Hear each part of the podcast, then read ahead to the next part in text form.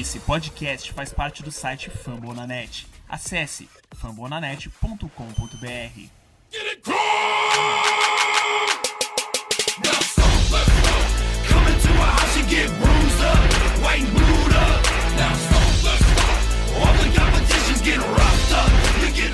Fala torcida do Codes, aqui quem fala é o Pedro, direto do Rio de Janeiro. Voltamos à nossa programação normal de de podcasts após a nossa série especial Peyton Manning Hall da Fama. Agradeço novamente a todos os que escutaram e a todos os que me ajudaram a produzir essa série que foi muito marcante, muito especial para esse podcast. Hoje, voltando com, com a programação normal, vamos falar de 2021 do Indianapolis Colts dessa temporada, o que, que o time pretende para a temporada passando rapidamente pelo, pelo ataque, pela defesa, pelo special teams. E comigo hoje, William Borella. Fala aí, Borel.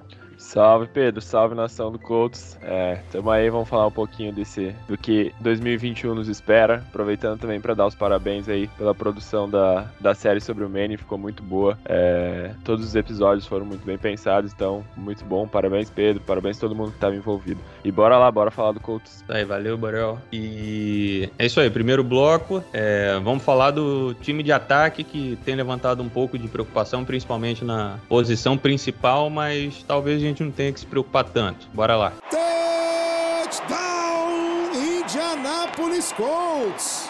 Bom, como eu falei inicialmente, vamos falar do ataque do Colts. É, começando pela principal, pela principal notícia da, da off-season do Colts no ataque, que foi a renovação do right tackle Brandon Smith. Teve uma extensão contratual de 4 anos, 72,4 milhões, 42 milhões garantidos. Borel, não vou nem perguntar, não vou nem entrar muito na, no mérito. Foi justo? Então, Pedro, é, é difícil quando você tem um jogador do, do nível do Brandon Smith é, em fim de contrato e você não paga o maior valor que você pode por um jogador como do, da qualidade dele, né? Ele é simplesmente um dos melhores jogadores da nossa linha ofensiva e olha que a gente tá falando de uma linha ofensiva que até esses dias tinha Anthony Castonzo, é, Kinson Nelson, Ryan Kelly. Então, ele se destacar ainda no meio de uma linha dessas é, é realmente para aplaudir. Então, acho que a extensão não tem muito o que falar, os, os valores são muito justos. Eu, particularmente, até achei que ele teria um valor um pouquinho maior, é, mas eu acho que foi muito justo, foi um bom trabalho do Ballard, do staff. É, não só na renovação, mas também na,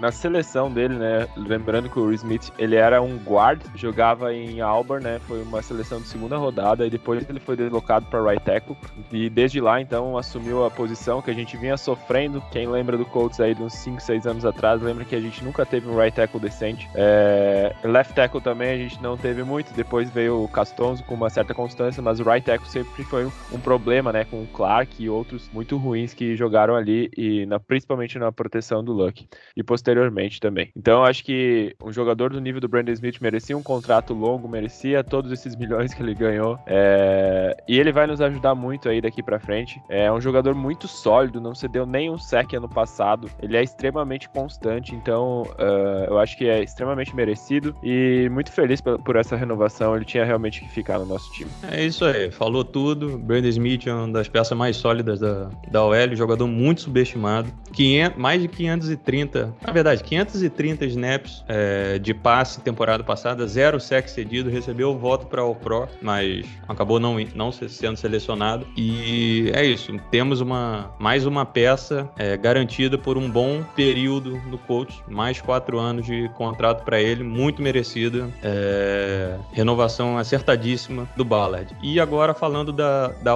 do restante da OL para essa temporada, é, a gente está gravando, obviamente, após o jogo contra o Carolina Panthers, na, o primeiro jogo de pré-temporada do Colts. E o que a gente viu deixou a gente de, de cabelo em pé, porque a gente precisa do Eric Fischer saudável o quanto antes. O Santevi, o Julian Davenport e Will Holden não têm a menor condição de ser left tackle titular para a semana 1 contra o Seattle Seahawks. E ainda teve uma, uma questão de uma lesão do Quentin Nelson, que uma lesão no, no pé dele, que ele pode ficar de 5 a 12 semanas fora, mas há o otimismo dele voltar para jogar na semana 1. Então, Borel, o que, que você acha da, das peças que a gente tem do restante da OL?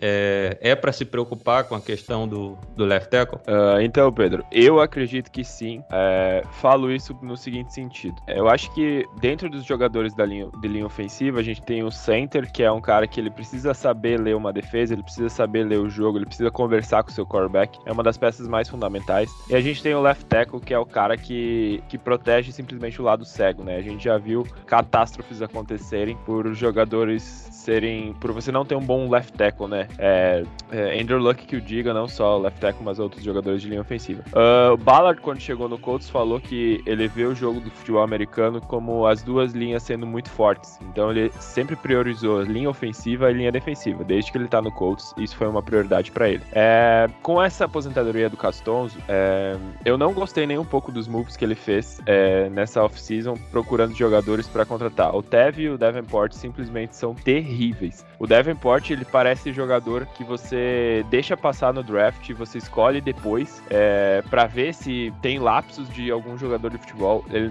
não tem nenhuma técnica com as mãos. O trabalho de pés dele é terrível, ele tem pouca força. Então, uh, Jacob Eason no primeiro jogo, que a gente falou, depois a gente vai falar um pouquinho mais, mas no primeiro jogo, os primeiros snaps foram terríveis porque sempre quando ele recebia a bola, o Davenport não conseguia segurar. Então, daí depois veio o Tev, que tava jogando de right tackle, aí veio o Holden. O Holden foi uma decepção um pouquinho negativa para mim, porque eu lembro dele no jogo contra os Steelers no ano passado, que ele assumiu a posição de, de left tackle e ele foi muito bem. Ele jogou bem e aí ele se machucou e aí teve que sair. E aí esse ano ele voltou, eu achei que ele poderia ser um backup decente, né? E na verdade ele também fez um jogo muito ruim nesse primeiro jogo de pré-temporada contra o Carolina Panthers, né? Então assim, é, eu acho que para tanto o Carson Wentz, que a gente não sabe quanto tempo vai ficar fora, depois a gente vai falar um pouquinho mais sobre isso, quanto o Jacob Easy, quanto o Sam Ellinger. Então, para isso funcionar, para esses quarterbacks funcionar, para esse ataque funcionar, o left tackle tem que funcionar. Por isso a gente tá muito dependente do Eric Fischer, que também é uma contratação que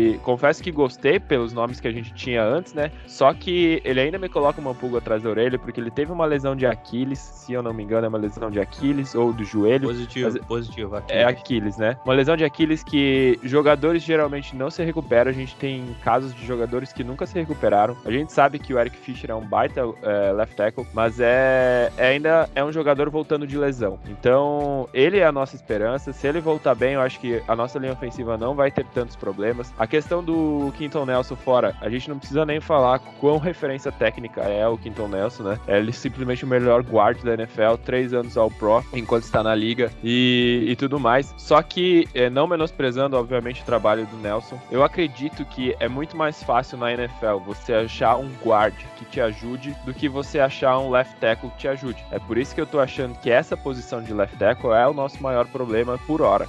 A outra questão também é que eu acho que o. Eu acredito que o Quinton Nelson não vai ficar essas 12 semanas fora, né? A gente já tá vendo aí no training camp, tanto o Wentz quanto o Nelson já estão caminhando sem bota, sem, sem nenhuma dificuldade com essa lesão no pé que eles tiveram. É, então eu acho que eles não vão chegar a ficar 12 semanas fora, né? Então acho que talvez vão ficar uma, duas semanas aí fora e depois voltem. Então nesse caso eu acho que a nossa maior preocupação mesmo é com a posição de left tackle. Tenho muita preocupação nisso porque tanto os três quarterbacks que a gente tem, a gente precisa de uma linha ofensiva que, que segure, né? A gente viu o que, que o, o Carson Wentz ano passado fez com uma linha ofensiva terrível. A gente sabe que o Eason é basicamente a temporada de rookie dele. Se ele tiver que assumir, ele vai precisar de uma linha ofensiva que dê segurança para ele. Não pode jogar pressionado pelo left tackle, sem um left tackle. E o Ellinger chegou agora também, tá desempenhando um bom training camp. Se for ele a escolha do Rate para semana 1, caso o Carson Wentz não esteja, não esteja bem o suficiente, a gente sabe que ele pode resolver com as pernas, mas também ele vai precisar de uma confiança melhor aí na, na posição de left tackle. É isso aí. Só lembrando que contra o Panthers, o, como o Borel falou, o Eason sofreu um, um fumble logo na, na, primeira metade do jogo, que ele jogou o primeiro tempo e o Ellinger jogou as, a segunda metade. Ele sofreu um fumble porque o Holden simplesmente deixou o defensive end do, do, dos Panthers passar e o, não deu tempo do, do fazer o passe, nem, nem achar a melhor jogada e causou preocupação na questão da, da linha ofensiva, o, a posição de left tackle principalmente. O Nelson também, eu acredito que ele vai voltar, porque o cara é um, é um trator, ele, ele é um absurdo fisicamente. Eu, eu tenho confiança que ele vai voltar. Uma outra coisa que eu lembrei, o Ryan Kelly sofreu uma lesão no ombro no início do training camp, mas no dia da gravação desse podcast, ele voltou a treinar com bola, então não deve ser um problema para semana 1. E quanto ao Nelson, eu espero muito que ele volte também pra gente ver o embate de Aaron Donald e Quentin Nelson. Vai sair faísca dali bonito. E passando a outro setor agora, os Tyrands. Setor muito, muito pouco falado no, no training camp até o momento. É, também não deve ter gr grandes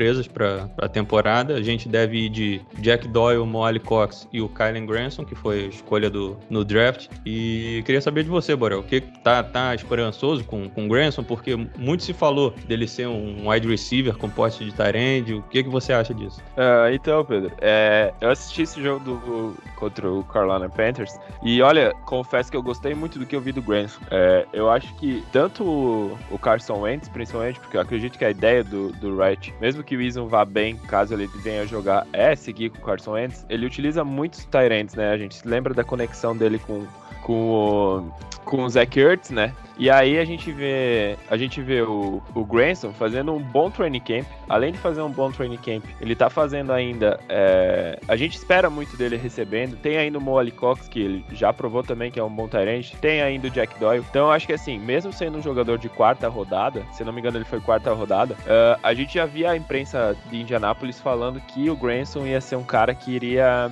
iria impactar logo de começo. É, percebi alguma, alguma dificuldade dele no trabalho de mãos, ele teve até um drop bem feio aí contra, contra os Panthers, mas eu acho que isso ele pode ajustar conforme vai passando o tempo. É, não é à toa, pelo que eu vi dele em campo, o porquê do Rate que ter gostado tanto dele. Então eu, eu tô esperando bastante do Grant, eu acho que ele vai ser uma peça importante nesse ataque, vai dar uma, uma dinâmica um pouquinho diferente. Tanto é que, por exemplo, o Molly Cox, ele é muito acionado na, perto da red zone, né, por, por conta da envergadura e tudo mais. Acho que o Granson e o Doyle vão fazer esse trabalho sujo aí no meio do campo, porque a gente tava precisando, a gente tava precisando de um de um outro Tyrant que tirasse um pouquinho a carga aí do, do Jack Doyle. É isso aí. O setor Tyrant vai ser muito importante pro coach, seja lá quem, seja lá quem for quarterbacks na próxima não, se for o Wentz, se for o Eason, o Ellinger, o, os Tyrants do Colts sempre servem como uma boa válvula de, de, de escape e são bastante usados no, no, esquema do Wright. Então, se o Granson fizer parte do roster, tem muito a, a agregar na temporada. E agora falando um pouco do, dos running backs, aí a gente começa a ter um pouco mais de certezas né, do, do que será na, na temporada. O, o training camp do, do Jonathan Taylor tem sido um absurdo, ele tem dominado os training camps, é o running back 1 do time hoje e Marlon Mack, saudável após a lesão no tendão de Aquiles. E temos o Nahin Hines também, garantido certamente, até porque ele é uma excelente arma é, recebendo passe e retornando. Lembrando que ele teve dois punts retornados para touchdown contra o próprio Carolina Panthers na semana 16 de 2019 e retornou alguns touchdowns também na temporada passada e foi um dos melhores jogadores do coach em 2020. E correndo um pouco por fora, perdeu um pouco de espaço, Jordan Wilkins, mas também bastante bastante competente e, e tem muito a agregar no, no time, o Wilkins. Então, Borel, os nossos running backs são esses mesmo? Podemos ir tranquilos para a temporada? Eu acho que se vocês me perguntarem qual é a melhor unidade do Colts hoje, eu vou te responder com certeza a, a unidade de running backs. Eu acho que a gente é extremamente bem servidos de, de running backs. É, não só bem servidos, como todos os running backs que estão lá se completam nas suas formas de jogo. Concordo, a, a gente tem o o, Taylor, que é simplesmente uma bola de boliche, o cara é forte, explosivo para correr entre os tackles, cresceu muito na segunda parte da temporada passada. Esse ano, é, ele deu algumas entrevistas dizendo que ele fez alguns trabalhos como wide receiver, porque ele achava que ele poderia melhorar é, a questão de recepção de passe, a questão de correr as rotas, porque o Colts vai utilizar muito isso. A gente tem o Hines, que ele é perfeito para fazer esse tipo de jogadas, também corre entre, corre entre os tackles. Então eu acho que a unidade do Colts do running back ela é extremamente dominante e todos os running backs que estão lá eles se completam. A gente tem a volta do Marlon Mack, a gente sabe como é para um running back, principalmente a questão do do, de uma lesão de Aquiles, né? A gente sabe que tem running backs que chegam a nunca se recuperar, não conseguem voltar ao seu nível de jogo é, anterior. A gente sabe que o, running back, que o Marlon Mack, ano passado, ele era uma das nossas principais peças é, no ataque. Ele vinha fazendo um training camp, é, training camp não, né? Ele vinha jogando muito bem, é, jogou muito bem contra os Jaguars na, naquele primeiro jogo, e aí ele se machucou e ficou machucado. A gente até não sabia se o Chris Ballard iria renovar com ele, a gente conseguiu um valor baixíssimo por ele para completar essa unidade no running back. Então, é, ainda tem o Jordan Wilkins, que desde que chegou na liga ele é basicamente o terceiro running back, quarto running back, que também perdeu um pouquinho de espaço, mas ele perdeu um pouquinho de espaço porque a gente tem principalmente dois monstros aí no running back 1 running back 2, que é o Jonathan Taylor e o Naimini Hines, né? Então, eu acho que essa unidade de running back do Colts com certeza vai dar muito trabalho para as linhas, para as linhas defensivas, para as defesas adversárias, porque é muita versatilidade. A gente tem uma, o Jonathan Taylor que pode correr com a bola entre os tackles, a gente tem o Jonathan Taylor que pode receber passe, a gente tem o Hines que pode receber passe, a gente tem o Hines que pode correr pela linha. Então a gente tem muita versatilidade na, na questão de running backs. Todos eles são baitos jogadores. Espero uma grandíssima temporada de Jonathan Taylor. É, como tu falou, ele é o running back 1 do time. Espero que ele seja extremamente dominante da mesma forma que ele foi na segunda parte da temporada passada. Então é uma unidade que eu espero bastante. É, só completando que o Jordan Wilkins acabou perdendo posição, não foi por demérito dele, foi por ter chegado um Jonathan Taylor que simplesmente tomou conta da posição e hoje é o running back 1 do time. É simplesmente por conta disso. Não é demérito nenhum Jordan Wilkins hoje ser o running back 4 do time se ele não fizer o roster, se ele ficar no practice squad, se ele for dispensado, é muito por conta que hoje a gente tem, finalmente, depois de muitos longos anos, um setor de jogo terrestre que é extremamente competente, que vai dar ao coach mais de 1.500 jardas por ano, finalmente, depois de muito, depois de muita luta, muito sofrimento e muita linha ofensiva ruim. E é isso, o setor de running back, como o Borel falou, eu tendo a concordar que é um dos mais, mais, mais completos e melhores do time. E agora falando do setor que tem me chamado bastante atenção de que para mim tem feito, tem sido o, a unidade com melhor desempenho no training camp até agora, que são os wide receivers, e praticamente todos os que estão ali têm chance de fazer o roster. É possível que a gente leve seis wide receivers para a temporada. Acho difícil, mas é possível, porque tem o T.Y., que renovou o contrato por um ano, tem o Michael Pittman Jr., segundo ano dele, Paris Campbell, que finalmente pretende, e a gente torce que tenha uma temporada saudável, Zach Pass Pascal, que é o que faz o nosso trabalho sujo no, no jogo e extremamente competente. O novato Mike Strong, que tem tomado os holofotes para ele, seja por conta do training camp absurdo que ele tem feito, seja pela partida contra o Panthers, que ele teve 57 jardas em três recepções, foi muito bem no jogo. E o Desmond Petman, que acabou ficando no elenco na temporada passada, não participou de nenhum jogo, mas tem sido bem falado também. Então, os wide receivers tem muita coisa ainda para acontecer nesse restinho de de, de training camp, mas é muito possível que a gente leve seis wide receivers para a temporada. O que, que você acha disso, Borel? Acha possível seis? Acha muito? Cinco é um número bom? A gente assina um pro practice squad? O que, que você acha? É, então, essa posição de wide receiver, esse corpo de wide receiver do Colts, é, acho que tem algumas certezas e algumas não, não tão prováveis assim. Vou dar um exemplo. É, eu, particularmente, para esse ataque do Colts, eu acho ser infernal, digamos assim, porque eu acredito que o, o time do Colts, de modo geral, da mesma forma como a gente conversou é, quando a gente fez o episódio pré-draft, né, com, com os convidados e tudo mais, a gente falou que o time do Colts ele é muito equilibrado. A gente tem muitos jogadores que conseguem entregar um bom futebol americano, né? Por exemplo, T.Y. Hilton já foi dominante alguns anos atrás. Hoje em dia ele é um bom wide receiver. A gente tem o Michael Pittman Jr., que no, no ano de, de calouro dele, ele já fez uma boa segunda metade de, de temporada, né? Lembrando que ele não teve tempo para se adaptar e tudo mais por conta de não ter os jogos de pré-temporada, não ter training camps é, muito, muito fortes, né? Então a gente tem o Pittman, a gente tem o Campbell, que fez um baita de um jogo contra o Jacksonville Jaguars e estava fazendo um bom jogo no segundo jogo da temporada, é, mas veio acabando se lesionando, então a gente espera que ele volte novamente àquele nível que ele, que ele tinha parado. A gente tem o Zach Pascal, que é um cara que, dentre todos esses wide receivers, eu acho que é o wide receiver que fica mais abaixo do radar. Ele melhorou muito a questão de trabalho de mãos deles, porque eu lembro de ele ter alguns problemas com drops há uns dois anos atrás, ele melhorou muito nisso, e ele é simplesmente o nosso melhor wide receiver bloqueando para corridas laterais ou corridas futuras nas outras linhas de defesa, né? Então, eu acho que esses quatro jogadores são as nossas certezas como posição de wide receiver.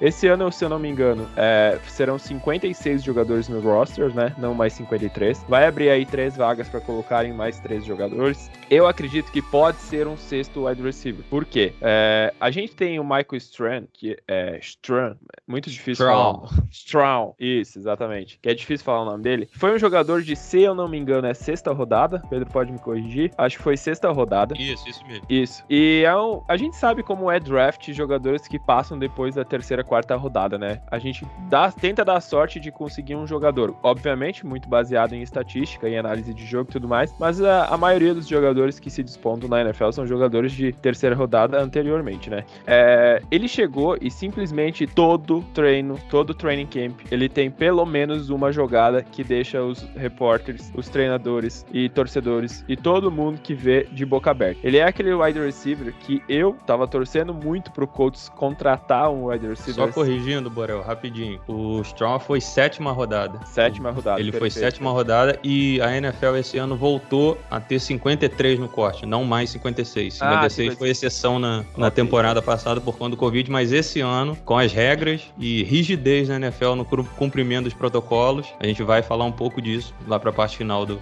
do podcast, voltou a ter 53. Então É. pode seguir. Strong, sétima rodada. Temos esse problema também dos antivacinas, né? Mas tudo bem.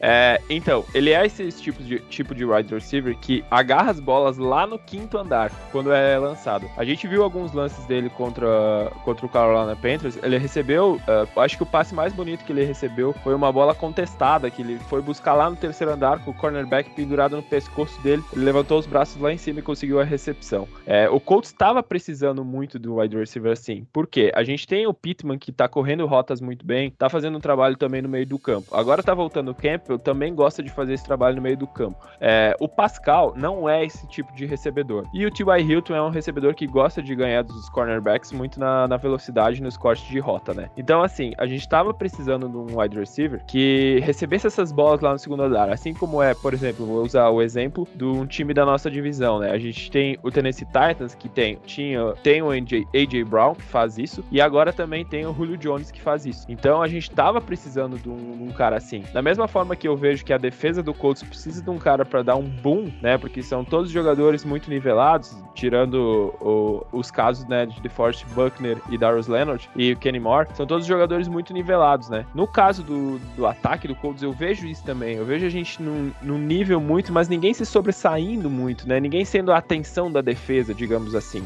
Então eu acho que se o Strong conseguir ser esse cara, conseguir ter essa, esse, esse feeling de estar no time e conseguir fazer esses tipos de recepção, eu acho que o nosso ataque vai estar completo, obviamente, pensando em que a linha ofensiva do Colts é, tenha o mesmo nível de atuação que teve ano passado. né? Então eu acho que nessa posição de wide receiver Strong foi uma gratíssima surpresa. Eu acredito que ele vai, vai ficar no elenco dos 53 jogadores. E aí a gente tem uma outra, é, um porém, né? Tem o Desmond Patman, que é um wide receiver também de fim de round, mas não do ano passado, não desse, desse último draft, do outro draft, que ficou muito amigo do Jacob porque eles ficaram é, nesses times de treino, de, é, de, de treino e tudo mais, que não iam para os jogos, né? Só que eles ficavam na arquibancada, todos eles criaram uma amizade e tudo mais. E ele também fez um belo jogo contra o, o Carolina Panthers, eu acho que foi o wide receiver que mais teve recepções. Além disso, ele teve é, um ano para treinar, para se adaptar. Dá para ver que ele conseguiu polir algumas coisas de quando ele veio do college. Tá fazendo um bom training camp. É, então eu acho que é possível que o Colts leve seis wide receivers. Se não for possível, eu acho que essa quinta vaga vai ficar com o Stram e o Petman vai acabar descendo por ele ter um estilo muito parecido com o Camp, o Pascal e Pittman, né? E o Stram ser um, um wide receiver que a gente ainda não tem. Então, assim, ó, eu espero bastante dele. Foi uma grata surpresa. Estou bem esperançoso no sentido de o que ele pode fazer na NFL, porque até agora a gente já só viu pré-temporada e training camp. Mas, assim, ele tá sendo bem dominante em tudo que ele tem feito até agora. É, espero bastante dele. Acho que o estilo do Carson Wentz também vai ajudar muito o T.Y. Hilton. Acho que ele vai conseguir se sobressair um pouquinho. É, a gente sabe que,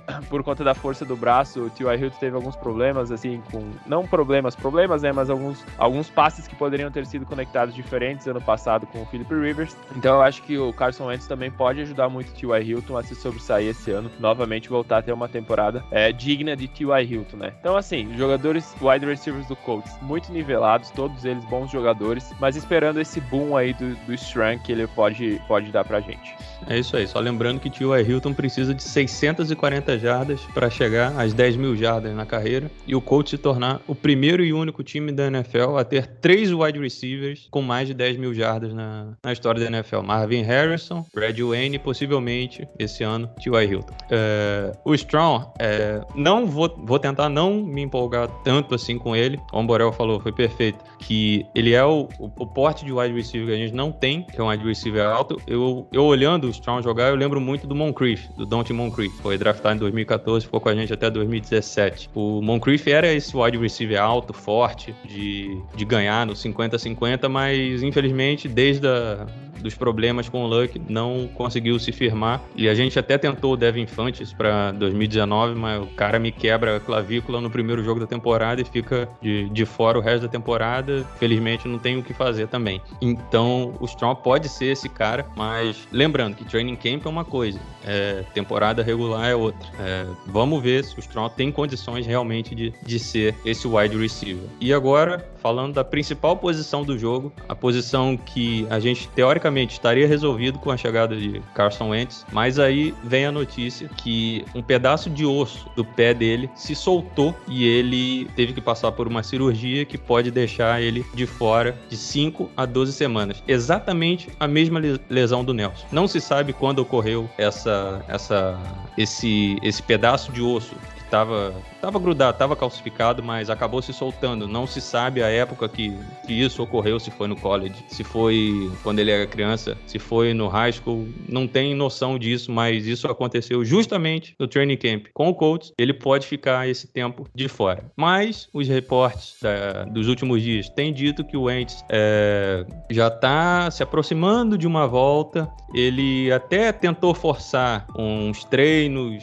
é, ele tentando se precipitar precipitar na volta, mas o coach já deu um, já deu uma segurada nele para que vai fazer tudo certinho para não ter nenhuma dor de cabeça futura. E de dor de cabeça futura com o quarterback, a gente sabe muito bem, a gente tá tá enraizado isso na gente nos últimos anos. Mas enfim, é, com isso surgiu a briga para quem pode ser, talvez, o quarterback 1 da semana 1 contra o Seattle Seahawks: Jacob Eason ou Sam Ellinger. É, dois calouros, praticamente, porque o Eason foi draftado ano passado, mas não jogou nenhum tempo de jogo profissionalmente, seja na pré-temporada que não teve no ano passado, seja na temporada que ele não viu a cor da bola. E o Sam Ellinger, que foi draftado nesse ano e tá fazendo a sua estreia profissionalmente. Jogou o segundo tempo contra o Panthers, o Wilson jogou o primeiro tempo e os dois tiveram até um desempenho ok. O Wilson teve 15 de 21 passes completos, 183 jardas, 2 jardas correndo e 100 touchdowns. Já o, já o Ellinger teve 10 de 15 passes completos, 155 jardas, um touchdown terrestre e uma interceptação que, por sinal, foi bem feia. Além disso, o Ellinger teve 30 jardas correndo, aí um fator que, que pode pesar a favor de um ou a favor de outro. O Wilson parece ser mais um cara pocket passer. O Ellinger parece ser um cara mais dinâmico. Então, Borel, o que, que você acha dessa briga? Se é pra gente se preocupar com, com o Ents fora muito tempo, o que, que você acha? Se ele vai voltar pra semana 1? Se o Ison vai assumir a titularidade pra semana 1? Ou pode ser o Ellinger? O que, que você acha? Então, Pedro, pergunta capiciosa porque é difícil dizer justamente porque a gente não sabe muito dos, dos Ellinger e Jacob Ison, né?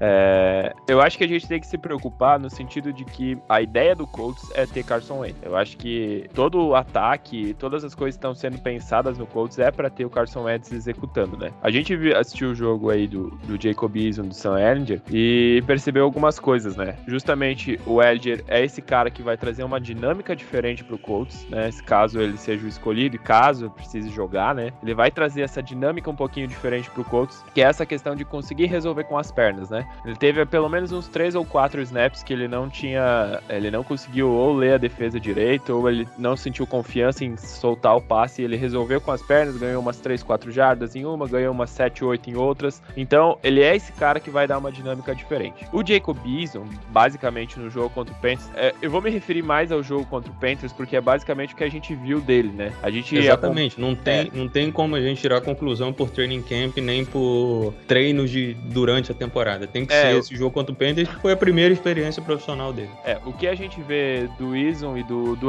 basicamente são tweets e alguns vídeos, né, de, da imprensa da imprensa de Indiana lá, de Indianápolis, mostrando que eles estão fazendo um pouco de cada vez aí no training camp e basicamente o jogo contra o Carolina Panthers. Então, basicamente no jogo contra o Carolina Panthers, é, eu, eu particularmente gostei mais do Eason do que do Ellinger, mas não é uma diferença muito grande. Eu achei o Eason um pouquinho mais confiante em executar o plano de jogo. É, um dos problemas dele, quando ele saiu do college, que foi uma análise que eu fiz é, num texto que tá até inclusive no Fambulanet, era esse problema de ele não saber lidar é, com a pressão e não usar direito o pocket, né? Ele não conseguia escalar o pocket quando era necessário. Essa questão de não escalar o pocket, eu ainda percebi nele em algumas jogadas que ele não conseguiu utilizar o espaço para frente que ele tinha. É, ele ficou cravado procurando um recebedor e acabou não dando um passe tão bom quanto deveria ter dado se ele tivesse andado para frente. Mas a questão da pressão, eu fiquei muito feliz dele ter de, de ver ele jogando com isso, porque ele deu pelo menos uns três passes com jogadores praticamente no pescoço dele, chegando na para dar a pressão e ele sabia que esse jogador estava lá, não entrou em desespero, conseguiu fazer um bom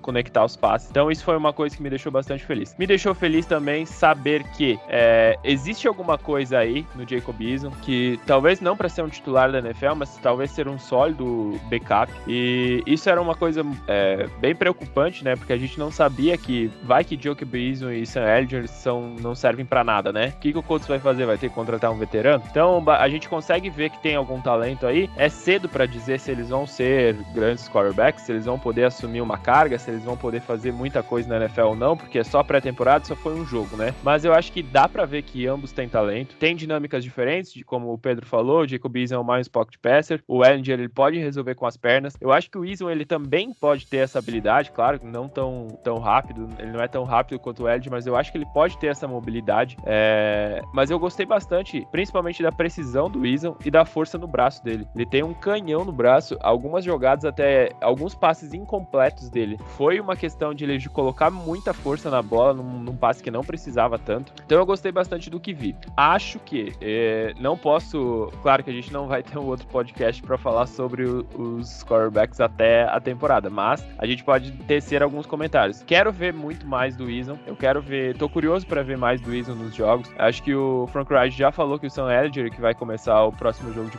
pré-temporada contra os Vikings. É, e provavelmente o Eason vai jogar o segundo tempo, o Ellinger vai jogar o primeiro, assim como foi o primeiro jogo contra o Carolina Panthers. Estou muito curioso para ver eles executarem esses jogos de pré-temporada. É, mas falando sério, o que vale mesmo é jogo de temporada regular. É, eles estão jogando contra defesas reservas, então, obviamente, o nível não é tão alto. O bicho não tá pegando porque não tá valendo pra temporada, você não tá correndo para conseguir um playoff. Então, o que vale mesmo é a temporada. E confesso que eles deram lapsos de bons jogadores, mas ainda tem algumas coisas a aprimorar. Acho que todo o plano do Colts de ataque está em volta de, de Carson Wentz, é, então a gente tem que se preocupar. Sobre a lesão do Wentz, eu não acredito que ele vai ficar 12 semanas fora. É, como o Pedro também já citou, ele falou que já tava, o Wentz já estava querendo fazer alguns exercícios uma semana, duas semanas depois da, da cirurgia. O Colts já deu uma brecada, justamente por a gente estar tá vacinado com essa questão de, de quarterbacks, né? Falando em questão de vacina também, é, é válido ressaltar aqui que, quando questionado, o Carson Wentz falou que isso é uma decisão pessoal, né? E, e na verdade não é, a gente sabe que não é. O pacto da vacina é uma questão social que impacta todo mundo, é um pacto social que a gente devia fazer de todo mundo se vacinar, mas infelizmente lá nos Estados Unidos a gente tem essa questão do antivax que é muito mais forte do que aqui no Brasil, né?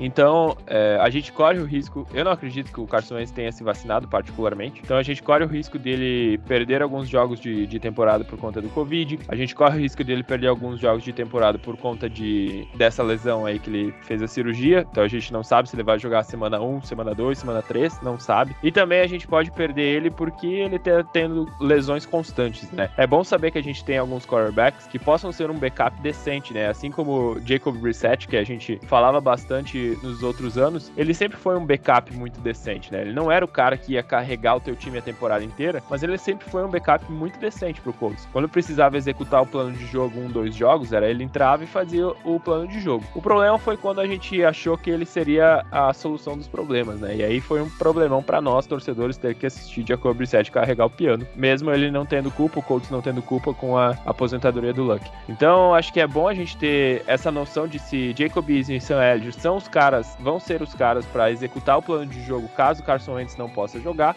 mas lembrando que todo o ataque do Colts está sendo feito para Carson Wentz. É, acredito que pode dar muito certo essa relação dele com, com o Wright. É, claro, em 2017 eles jogaram junto, né? Chegaram ao Super Bowl, o Wentz jogou nível MVP. A gente não tá esperando isso dele. A gente com certeza tá esperando menos. Tem um pulga atrás da orelha, porque eu acho que ele é um jogador que tem tendências a se machucar muito fortes. Acho que ele pode ficar fora de alguns jogos. É, tem algumas, algumas, algumas coisas ainda do jogo dele que eu não sou muito fã. Acho que nem tudo que aconteceu no ano passado, quando ele jogou, foi problema somente da linha ofensiva, ou foi problema do Doug Peterson. Ou acho que ele regrediu mesmo no jogo. Então ele tem que voltar ativa. Espero que. Acho que pode dar muito certo, mas ao mesmo tempo é, esperar para ver. Esperar para ver, porque eu acho que a temporada do Colts está muito curiosa nesse sentido.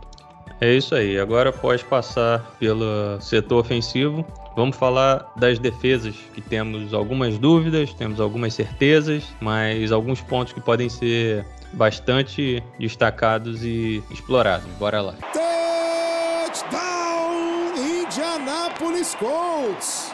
Voltando agora para falar do setor defensivo, se no ataque a gente começou com uma renovação, na defesa vamos começar com outra renovação. Renovação do, do pilar defensivo do Colts, Darius Leonard, cara que mudou a chavinha da defesa do, do Colts em 2018, quando ele foi draftado na segunda rodada. Renovação, extensão de 5 anos para ele, 99,25 milhões de dólares, 52,5 garantidos. O inside linebacker mais bem pago da história da NFL. Já vou dizer a minha opinião se fosse, tivesse que pagar 100 milhões, 120, 130, pagava. Não, não interessa. Enquanto o Leonard pediria, o coach tinha que pagar. Ele é o capitão do time, ele é o melhor jogador de defesa, duas vezes ao Pro, uma vez second team ao Pro. Então, cara, você tem que pagar um cara desse. E só o, o que eu já vi de linebacker ruim no coach me faz pensar que qualquer valor seria válido para pagar o Leonard. Você, Borel? Concordo plenamente, Pedro. É... Acho que assim, não tem como você montar um time à base de draft. Draftar um cara como Darius Leonard, que para mais de jogador de futebol, ele além é um líder da,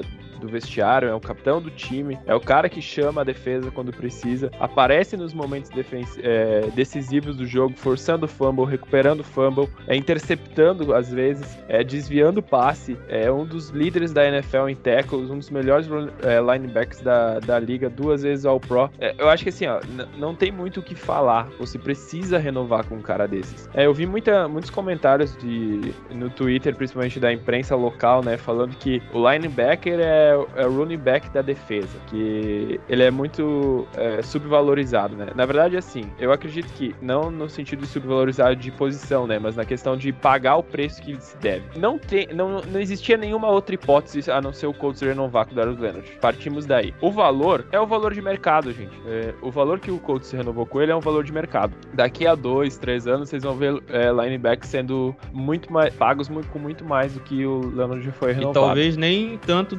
é, nem com tanta qualidade quanto o Leonard e o Fred Warner, que recebeu uma renovação pouco antes do Leonard, né? Exatamente, e ainda tem esse porém. Então, assim, ó, é, não tem o que falar, torcedor do Colts, fique tranquilo, esse é o valor de mercado do Darius Leonard. Ele vai conseguir, vai continuar contribuindo pro Colts por alguns bons anos, porque o Leonard também é muito jovem. Então, assim, ó, é, não tem muito o que falar, o melhor running back do time, melhor, um dos melhores da liga, o melhor do defensor do time, líder de vestiário e tudo mais, então não tinha o que falar, a renovação tinha que acontecer e o valor é muito justo. É isso aí. E falando dos outros linebackers do time, falando do setor de linebackers como um todo, a gente dispensou, dispensou não, não renovou com Anthony Walker. O Walker saiu do, do time e que ele já havia perdido posição também para o Bobby Okereke, que é um linebacker consideravelmente melhor que o Walker, em termos de que ele é, ele é o Mike, né? Ele é o middle linebacker e ele faz isso consideravelmente melhor que, que o Walker. É, nesse setor, a gente tinha um bom training camp do, EJ Speed, que é o reserva imediato do, do Leonard, na posição de Will Linebacker, e ele acabou se machucando numa hiperextensão no joelho e até o momento não saiu nenhum reporte de prazo de retorno para ele. Queria saber de você, Borel, o que, que você acha desse setor? A gente tá tranquilo para esse setor. É, os titulares hoje, Leonard, Okerick e Matthew Adams. Na Matthew Adams ou Zary Franklin agora me fugiu, mas eu acho que a gente tem um bom setor que pode, pode contribuir bastante. E queria saber de vocês, com a volta do Sky Moore, que ficou de fora também no, no ano passado, que ele deu opt-out por causa do, do Covid, esse setor, a gente está bem servido? Eu acho que assim, a gente tem um, um bom setor é, titular, né, com, com o Leonard, o Okirik e o AJ Speed. O AJ Speed tá, é, foi, tinha sido bem elogiado, né, no, numa parte do training camp, por conta da velocidade dele, justamente. Tem o Zaire Flank também, é, tem uma boa velocidade, sempre contribuiu bastante com o Special Teams.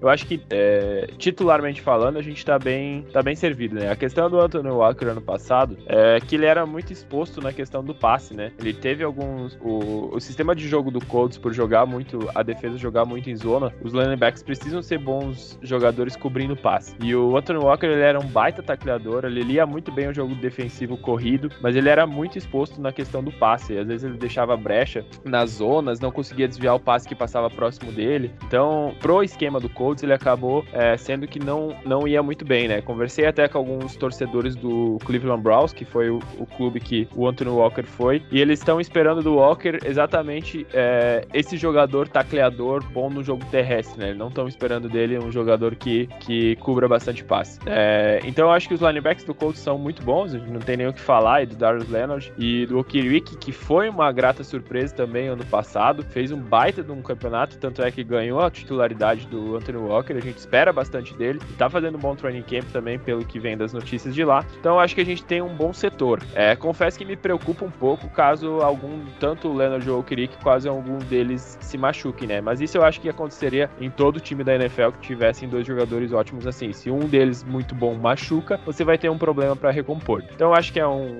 um, setor ok do Colts. Pode ser que se algum dos, dos backups se machuquem, o Colts tenha que olhar com um pouquinho mais de, de atenção para ver essa reposição mesmo. Mas eu acho que é um setor bom do Colts também. É isso aí. Só confirmando, Zaire Franklin é o outro titular. É o Leonard na posição de Will linebacker, o Okerick no middle linebacker e o Zaire Franklin na posição de Sun linebacker. E o Matthew Adams é seu reserva imediato. Passando para um outro setor que é uma outra certeza do time, esse aí tá, tá muito fechadinho, que é o setor de safeties. A gente tem o Kyrie Willis, o Julian Blackmon e o George Odum. Odum que inclusive foi ao Pro no ano passado e o Julian Blackmon foi a grata surpresa na, na temporada, draftado na segunda rodada do ano passado e com, com dúvidas da, da sua, da, do seu rendimento na temporada, que poderia até não jogar devido à lesão que ele teve, mas jogou, jogou muito bem. E o Willis, que é um safety extremamente seguro, gosta de jogar muito próximo ao box também, mas joga muito bem. E é isso, nosso setor de safety está muito fechadinho, né, Bora? É, exatamente, acho que não vai fugir muito desses três. A gente tem ainda agora, chegou o Shaw Davis via, via draft, né, que pode tentar cavar uma, uma vaguinha aí, tentar ajudar nessa rotação. A gente tem o George Odum, que é basicamente All Pro no Special Teams, um dos melhores jogadores, até teve uma, uma leve treta dele no Twitter, né, que achou que seria renovado o contrato e tudo mais, se achou meio injustiçado, mas é, é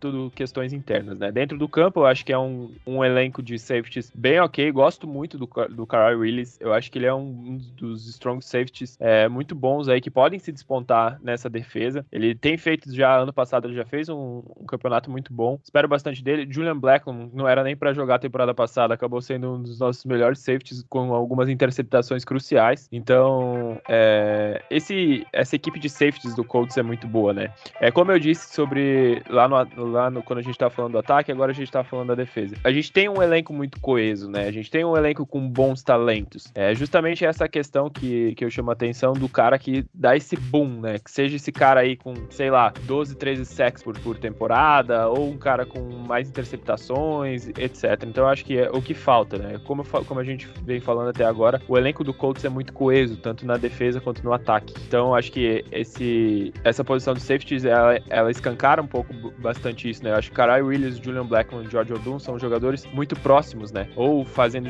trabalhos sujos no Special Teams, ou Julian Blackman se destacando um pouco, né? Cobrindo o fundo do campo, Carai Willis jogando perto do box, conseguindo alguns tackles for loss. Então acho que é um, um, uma equipe muito coesa, né? É isso aí. Aí. Aí agora a gente passa para o setor que hoje eu acho que, considerando que Carson Wentz jogue na semana 1, hoje eu acho esse setor mais fraco do Colts, que é o setor dos cornerbacks. É, a gente tem o Kenny Moore, que é o melhor cornerback do time e um dos melhores da, da NFL. A gente tem o Xavier Rhodes, que renovou por mais um ano após uma temporada excelente dele ano passado. Ninguém, ninguém dava nada por ele, mas fez uma excelente temporada de 2020. A gente espera que ele repita as suas atuações, mas a gente só tem esses dois. O Rock, assim, para mim, é fraco. Ele até agora não se provou. É... Eu sempre falei isso. Para mim, o... e assim, é... se, se ele fosse um jogador no começo do século, eu acho que ele seria um excelente corner. Mas hoje, devido a esse tanto de mudança de regra que teve, que no mal você pode encostar no, no wide receiver que é falta, ele ainda não conseguiu se encaixar e também, não só por isso, ele perde, ele erra tackle, ele erra ângulo de tackle, ele não parece que é rápido o suficiente cobrindo alguns wide receivers. E eu acho ele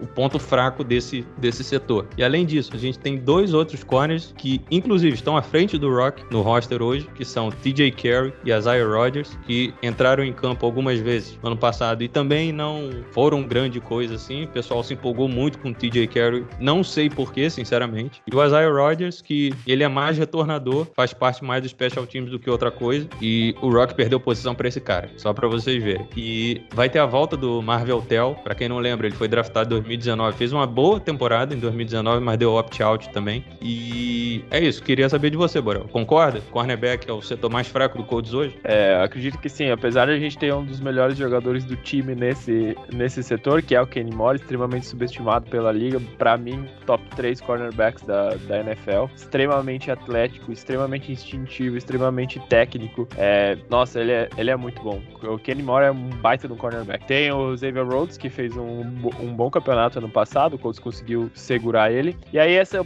essa posição de cornerback 3 vai ter todos esses caras brigando, né? Particularmente, eu vou discordar um pouquinho do, do Pedro, eu acho que o Rock ainda tá um pouco à frente, é, não no sentido de ser melhor que os outros. Eu acho que pra comissão do Colts, é, enxergam o Rock assim como o cornerback 3 do time. Eu, particularmente, também não gosto muito dele, mas assim como eu também não gosto de nenhum dos outros, TJ Carey, Isaiah Rogers, Marvin Tell, é, todos esses jogadores para mim são insuficientes. Só que pensando uh, no elenco do Colts, a gente tá falando de cornerback 3, né? É, a gente precisa de um cara bom aí para essa rotação. Marvin Tell, bons lapsos em 2019, não jogou temporada passada. TJ Carey veio dos Browns ano passado por um preço baixíssimo. Teve algumas jogadas ok, que fez a torcida se empolgar, mas depois não conseguiu ter continuidade. Isaiah Rodgers, fraco. É, infelizmente ele é fraco. É, joga muito no Special Teams, ajuda bastante o George Odum lá. Tem a, a questão de, de ser retornador e tudo mais. Pode cobrir algum um ou outro snap se for necessário, mas também não vai ser o cara que vai assumir a posição de cornerback 3. Então eu acho que cornerback é a nossa posição mais debilitada, porque acredito que os, os cornerbacks vão é, fugir do, do Kenny Moore. Acho que não vão querer lançar muito na direção dele. Da mesma forma que não vão querer lançar muito na posição do Xavier Rhodes. Então a gente pode ficar um pouco exposto aí nessa posição de cornerback 3 do elenco. É, acredito que pro, pra comissão técnica, o Rock assim é o, o cara do cornerback 3, mas vai, eu acredito que vai ter uma briga aí entre TJ Carey, Rock assim e Marvin Tell. Acho que o Isaiah Rodgers escolhe um pouco por fora nesse sentido. Beleza, e para fechar agora a defesa, a... não poderíamos deixar de fora a nossa trincheira, o outro lado da trincheira, o lado defensivo, e tivemos duas adições via draft, o a nossa primeira escolha, o Quiripay, e também o Dale Odenbo, que esse não deve jogar na temporada, tá lesionado ainda, não se recuperou totalmente, mas a gente tem o Quiripay, que já vem mostrando alguns, algumas coisas no training camp, o coach já tem trabalhado com ele, ele para ele deixar de ser um power rusher, que ele era em Michigan, para ser um speed rusher e se completar ainda mais como pass rusher. A gente tem o DeForest Buckner, não precisa nem apresentar as credenciais do cara, o Grover Stewart, que tem crescido muito de rendimento após alguns anos quieto, e tem o Tyquan Lewis, que tem a chance da vida para se provar. A gente tem também o Kemoko Turei, que vinha fazendo um 2019 muito bom até se lesionar no finalzinho do jogo contra o Chiefs, o jogo já estava ganho, e o Ben Banogu, que até agora não mostrou absolutamente nada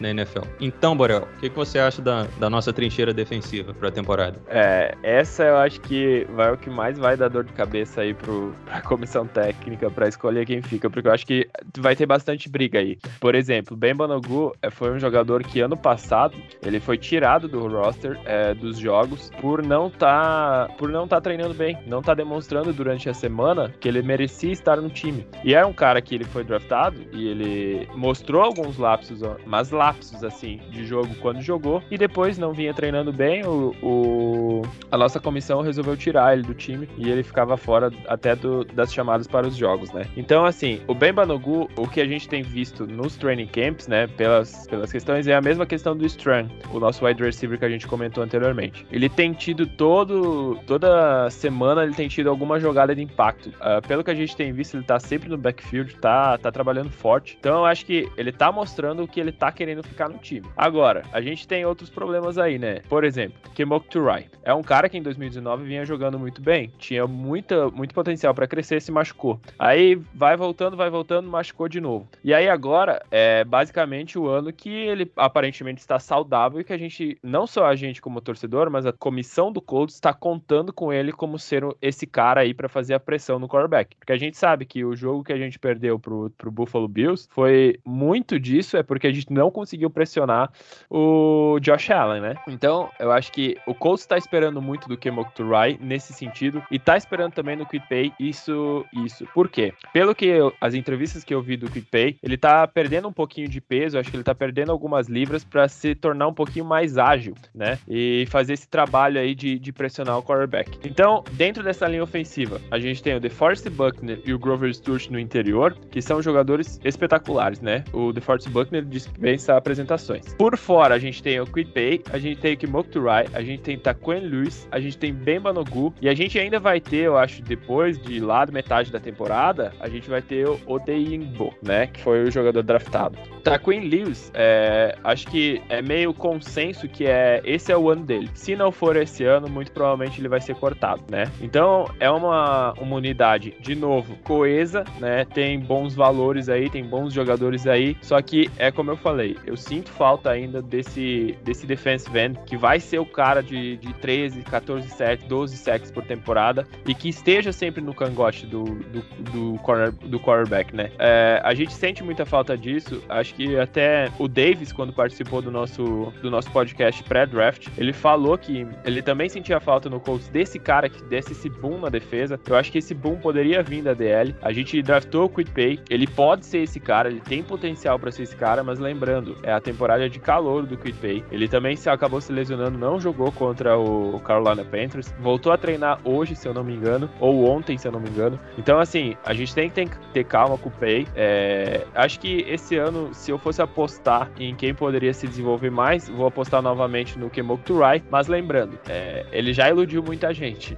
é, lembrando aqui, agora me passou pela cabeça que uma, um dos touchdowns que a gente sofreu no jogo contra o, o Buffalo Bills foi numa falta terrível dele, que ele caiu na contagem do Josh Allen no finalzinho do primeiro tempo, que a gente acabou tomando um touchdown ali em um minuto, acho, num drive de um minuto do, do Josh Allen. Muito porque ficou viva por uma falta que ele, que ele cometeu, né? Então, assim, é uma unidade coesa, mais uma vez, bem equilibrada em questão de talentos, mas que eu sinto falta desse boom. Lembrando que DeForest Buckner é fora da curva, mas muitas vezes ele joga com bloqueios duplos, né? Então a gente precisa de um cara aí para chegar por fora da linha ou para conseguir ocupar esse espaço aí que, que dois bloqueadores estão fazendo no Buckner. Para isso, a gente precisa das pontas, né? Tem um Quiripay para isso, a gente draftou ele para isso, mas a gente precisa da ajuda do outro lado também.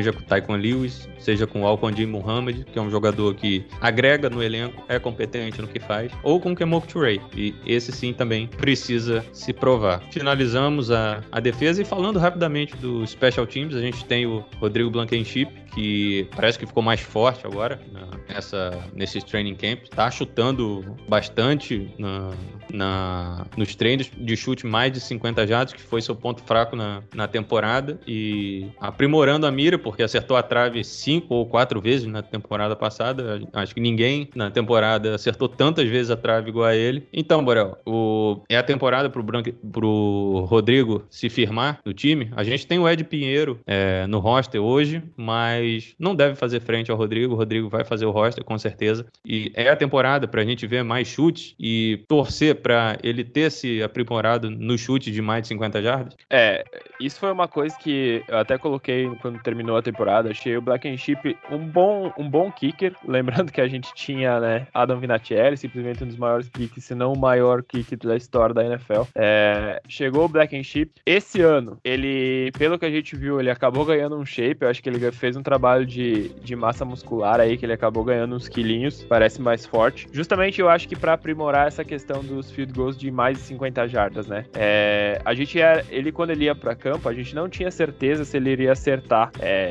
field goals que eram lá para 45, 48 jardas, né? Que dirá para 50 ou mais. Uh, ah, para baixo disso, ele até foi um, um, um, kicker bem decente, né? Teve esse problema de acertar a trave muitas vezes, mas ele foi um kicker decente, ok. Espero que esse ano ele tenha melhorado nesse sentido, nesses chutes mais longe, para ter um pouquinho mais de confiança nessa perna, pro time também ficar um pouco mais confiante para arriscar esses field goals de mais de 50 jardas. É, também acho que o Ed Pinheiro não vai conseguir. Na verdade, fiquei até um pouco surpreso do, do Colts contratar o Pinheiro. É, eu achei que essa posição já era do Black and Chip. Então, mas é bom ter um calorzinho aí na, no pescoço para ele, ele colocar um pouquinho mais de intensidade nisso, justamente nesse, nesse defeito dele, né? Que é esses field goals acima de 50 jardas. Acho que também o trabalho vai ficar com ele. Acho que ele vai melhorar do ano, do ano passado. Aparentemente trabalhou bastante na off-season essa questão. Pelo que a gente tá vendo nos training camps, eles não estão tendo problemas de acertar field goals de menos de 50 jardas. E é nos que eles tentaram acima de 50 jardas também não. Mas é aquele negócio, né? Treina, treino, jogo é jogo. Então espero que ele vá melhor nessa temporada aí.